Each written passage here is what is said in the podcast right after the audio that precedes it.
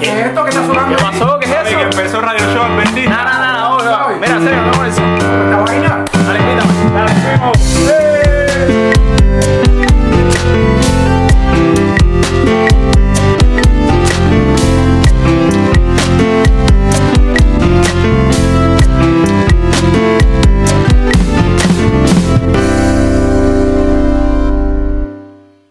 Marcos y Carlos se conocen desde la primaria.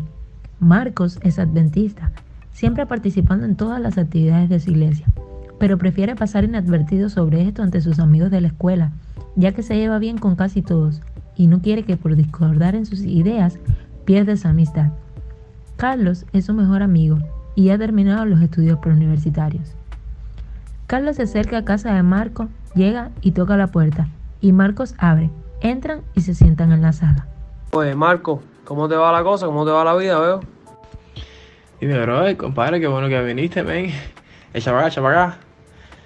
Compadre, tuviste tanto miedo con, la, con las pruebas de ingreso esas. Y al final no fueron nada al otro mundo. Súper fácil. Sí mismo. Pero bueno, con todo eso que nos dijeron, que nos comimos los libros, si no llega a ser porque siempre me equivoco en algo que me sé, cojo 100 en las tres. Mira, yo en realidad lo que vine aquí es a invitarte a pasar unos días en casa de un amigo mío de Cienfuegos. Allá él conoce a una muchacha que nos la quiere presentar. Es una buena oportunidad, ya que andamos solos. Mira, Marco, brother, a mí me encantaría ir, de verdad te lo digo. Pero no sé, estoy un poco ocupado por aquí, men. Tengo algunas cosas que hacer. No sé, la verdad, no, no, no sé si voy a ir. Marcos pone cara como de ocupado. Ah, deja la flojera esa, ven. Desde que te conozco dices lo mismo. Vamos a ir a la playa y todo. Nos vamos el viernes y viramos el lunes. Deja la flojera, veo. Mira, brother, el transporte está malísimo, no hay ni petróleo. Así no hay quien viaje. Carlos se para de la silla y hace gestos con la mano. Mira, Marco, ya todo eso está cuadrado. Mi papá me va a prestar la moto. ¿Qué, qué? Nada, nada, nada, si tú no tienes ni licencia. ¿Tú tienes licencia? Nada, nada, nada, la muela, estás loco. No, no, no, no, no inventes, no inventes. No, todavía no tengo licencia, pero estoy por sacarla. Ya tengo bastante práctica ya. Ni un piloto de MotoGP me hace nada. Mira, brother, yo de verdad te digo corazón. Quisiera irme, pero lo que pasa es que mi mamá está enferma y tengo que quedarme aquí cuidándola. Entonces imagínate tú, brother. De verdad que sí, me gustaría ir contigo, pero estoy enredado. Marco, me hubieras dicho antes, veo. Que se mejore, cuídala mucho. Le voy a avisar a Joel para ver si quiere ir conmigo entonces. Me voy a ver si compro la gasolina para el viaje. No vaya a hacer que mañana se acabe y no pueda ir. Dale, dale, está bien, está bien. Y cuídense por ahí, caballero. Dale suave a la moto esa. Carlos se va, pero Marcos se queda un poco triste y comienza a hablar solo.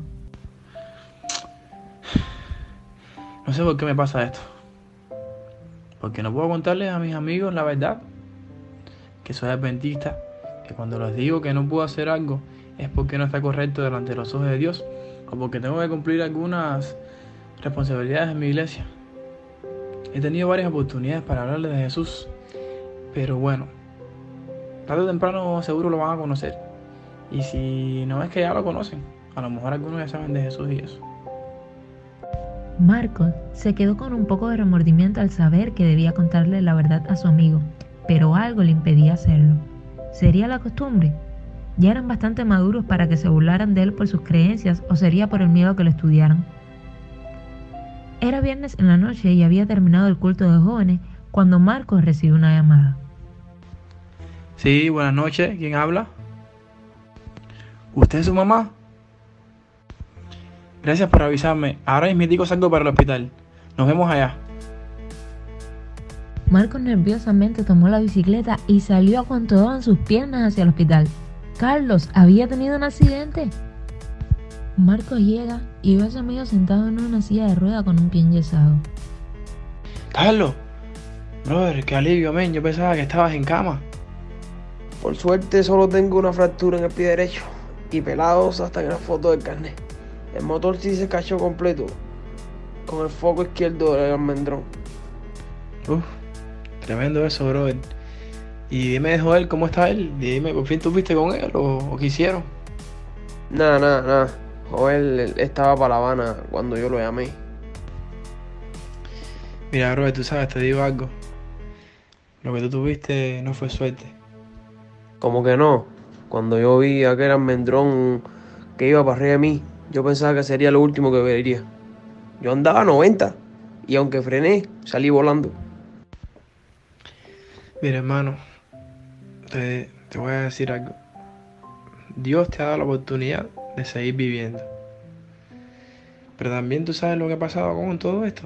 Es que me ha dado la oportunidad a mí de hablarte de Él y de su amor por nosotros. ¿Y a ti qué te pasó ahora que hablas de Dios? A mí me habían dicho que tú ibas a la iglesia frente al pre y se notaba algo distinto en ti, pero nunca te había oído hablar así. Creo que te debo una disculpa, mi hermano.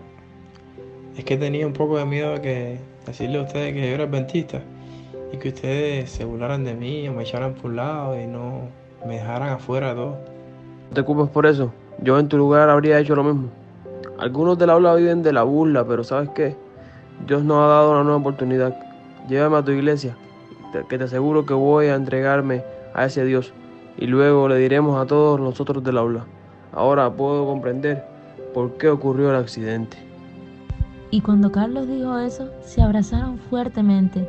Realmente Marcos estaba feliz por la decisión que había tomado su amigo. Bueno, brother, tengo que irme ya.